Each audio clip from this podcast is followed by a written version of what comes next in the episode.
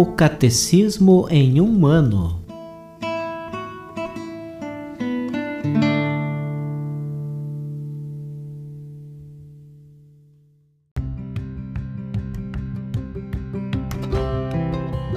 Olá, eu sou o Jefferson, seminarista na Diocese de Ponta Grossa, Paraná. Você está ouvindo o podcast O Catecismo em um ano Vamos ler todo o Catecismo da Igreja Católica ao longo de 365 dias.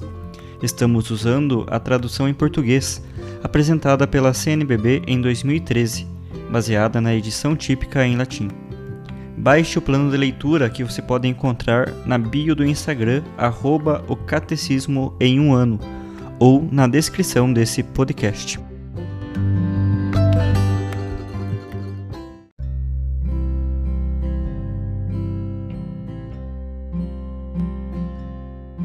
Hoje, dia 122 do nosso podcast O Catecismo em um Ano, dando continuidade à leitura do, da sua segunda sessão dos símbolos da fé, leremos dos números 954 ao 962.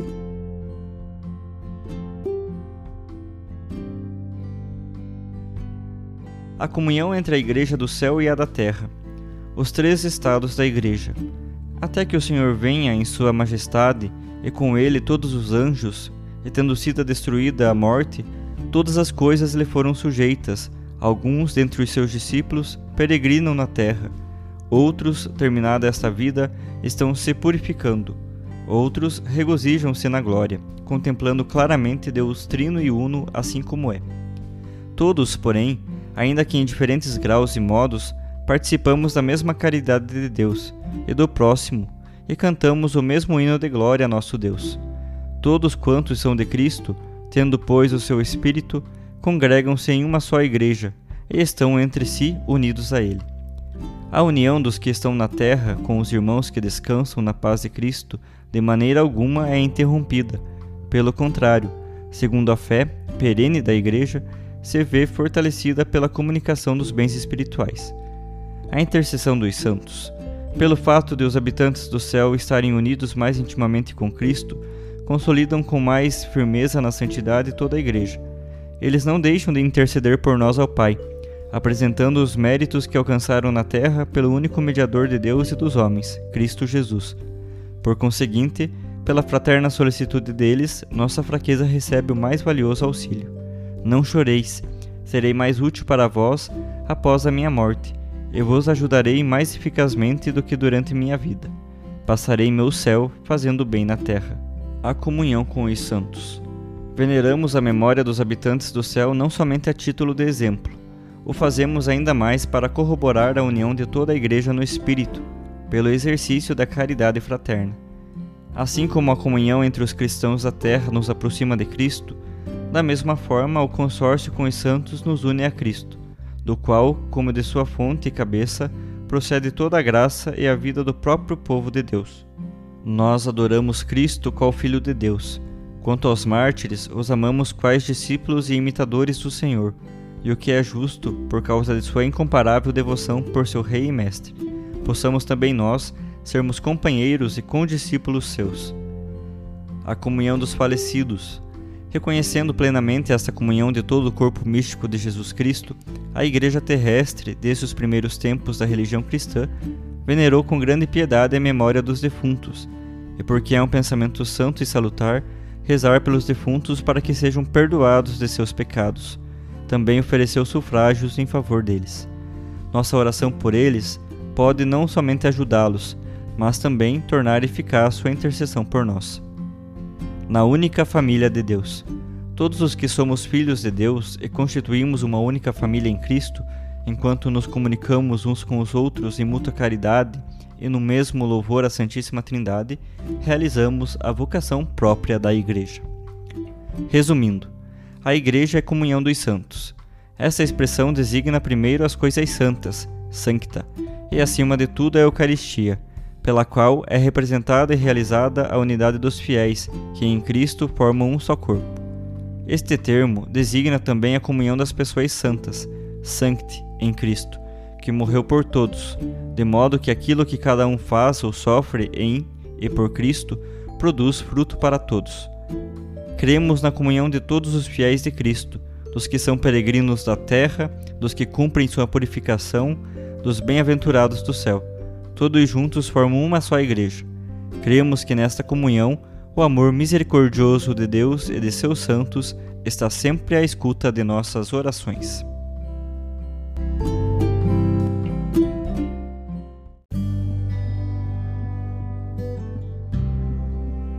Hoje daremos continuidade à catequese sobre a comunhão dos santos do Papa Francisco, agora na audiência geral de 6 de novembro de 2013.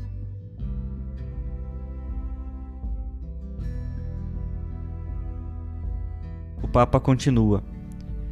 Na última catequese, falei sobre a comunhão dos santos, entendida como comunhão entre as pessoas santas, ou seja, entre nós crentes. Hoje gostaria de aprofundar outro aspecto dessa realidade.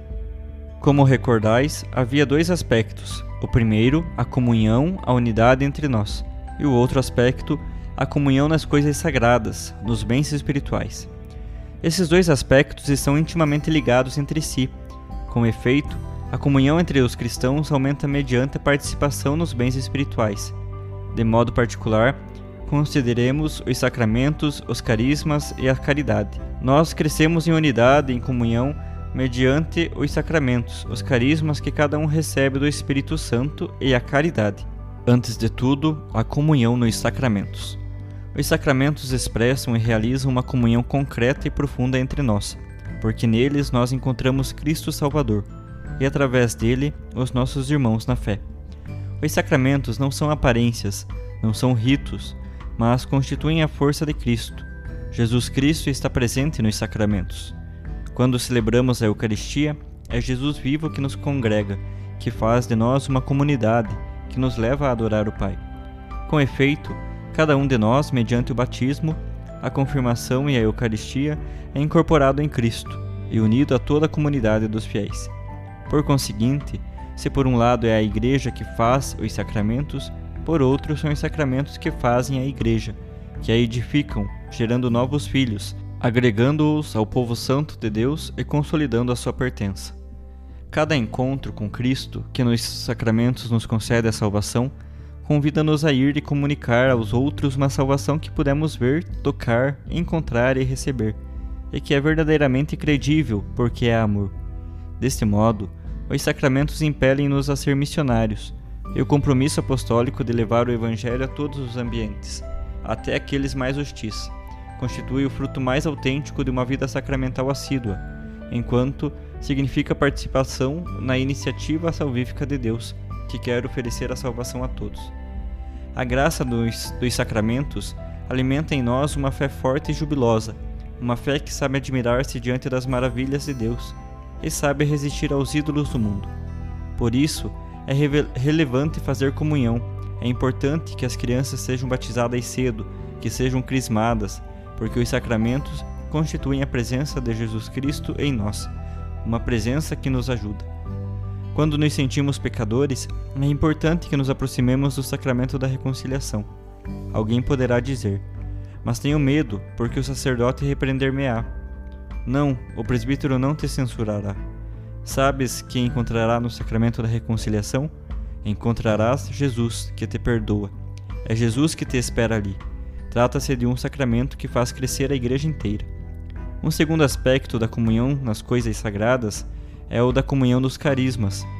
O Espírito Santo dispensa aos fiéis uma miríade de dons e de graças espirituais. Esta riqueza, digamos, fantasiosa dos dons do Espírito Santo, tem como finalidade a edificação da igreja.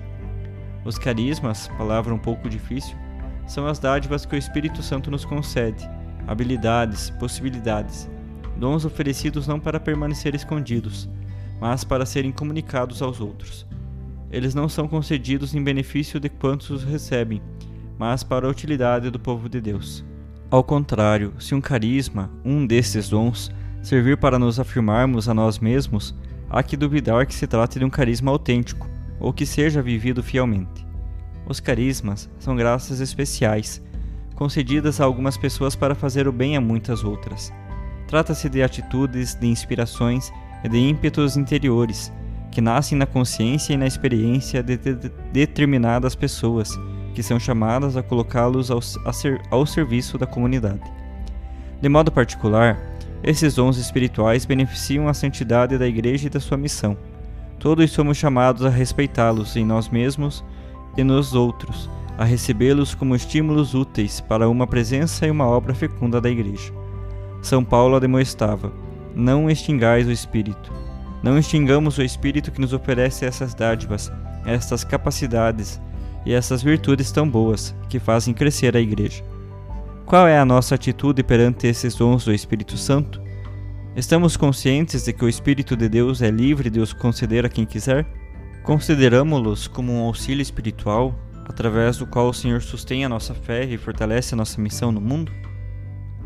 Vejamos agora o terceiro aspecto da comunhão nas coisas sagradas, ou seja, a comunhão da caridade, a unidade entre nós que faz a caridade, o amor. Os pagãos, observando os primeiros cristãos, diziam: Mas como se amam, como se estimam mutuamente. Não se odeiam, não falam mal um dos outros. Esta é a caridade, o amor de Deus que o Espírito Santo insere no nosso coração. Os carismas são importantes na vida de, da comunidade cristã, mas são sempre meios para crescer na caridade, no amor, que São Paulo coloca acima dos carismas. Com efeito, sem amor até os dons mais extraordinários são vãos. Este homem cura as pessoas, tem esta qualidade, esta virtude. Mas tem amor e caridade no seu coração? Se os tiver, é um bem, mas se não os tem, não é útil para a igreja. Sem o amor, todas essas dádivas e carismas não servem para a igreja, pois onde não há amor, cria-se um vazio que é preenchido pelo egoísmo. E pergunto-me: se todos nós somos egoístas, podemos viver em comunhão e em paz? Não se pode, e por isso é necessário o amor que nos une. O mais pequenino dos nossos gestos de amor tem efeitos positivos para todos. Portanto, viver a unidade na igreja e a comunhão da caridade significa não procurar o próprio interesse, mas participar nos sofrimentos e nas alegrias dos irmãos, prontos para carregar os fardos dos mais frágeis e pobres. Essa solidariedade fraterna não é uma figura retórica, um modo de dizer, mas faz parte integrante da comunhão entre os cristãos. Se a vivemos, seremos no mundo sinal, sacramento do amor de Deus. Seloemos uns para os outros e para todos. Não se trata apenas daquela caridade superficial que podemos oferecer-nos uns aos outros, mas trata-se de algo mais profundo. É uma comunhão que nos tor torna capazes de entrar na alegria e no sofrimento do próximo, para torná-los sinceramente nossos. E com frequência somos demasiado áridos, indiferentes e desinteressados, e em vez de transmitir fraternidade, transmitimos mau humor, insensibilidade e egoísmo. E com mau humor, insensibilidade e egoísmo, não se pode fazer crescer a igreja. A igreja cresce unicamente com o amor que deriva do Espírito Santo. O Senhor convida-nos a abrir-nos à comunhão com Ele, nos sacramentos, nos carismas e na caridade, para vivermos de maneira digna de nossa vocação cristã.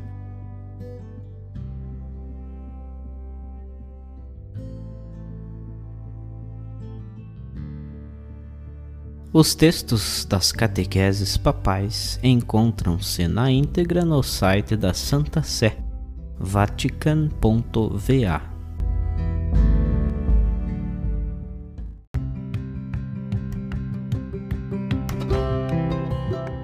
Você acaba de ouvir mais um episódio do podcast O Catecismo em um Ano Continue nesse bom propósito de aprofundar o conhecimento e a vivência da fé católica e procure participar da sua comunidade.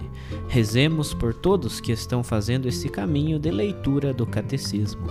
Até amanhã!